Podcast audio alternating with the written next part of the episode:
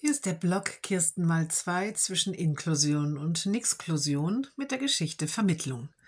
Die Mutter des Jungen trifft eine Bekannte. Die beiden haben sich schon länger nicht mehr gesehen. Die Bekannte schwärmt für den Berufsbildungsbereich, in dem ihre Tochter jetzt ist. Alles ist dort möglich, sagt sie.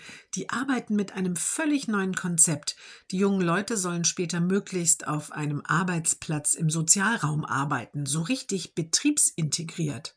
Aha, sagt die Mutter des Jungen, das klingt interessant. Hier, die andere Mutter gibt ihr einen Flyer, den sie aus der Tasche zieht.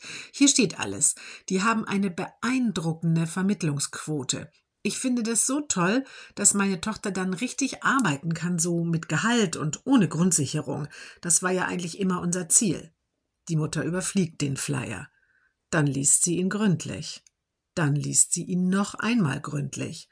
Also wenn ich das richtig verstehe, sagt sie schließlich, sind das alles Außenarbeitsplätze. Die werden nur anders genannt. Und mit Vermittlung meinen die die Vermittlung eines ausgelagerten Werkstattplatzes. Die andere Mutter bekommt ganz große Augen. Echt?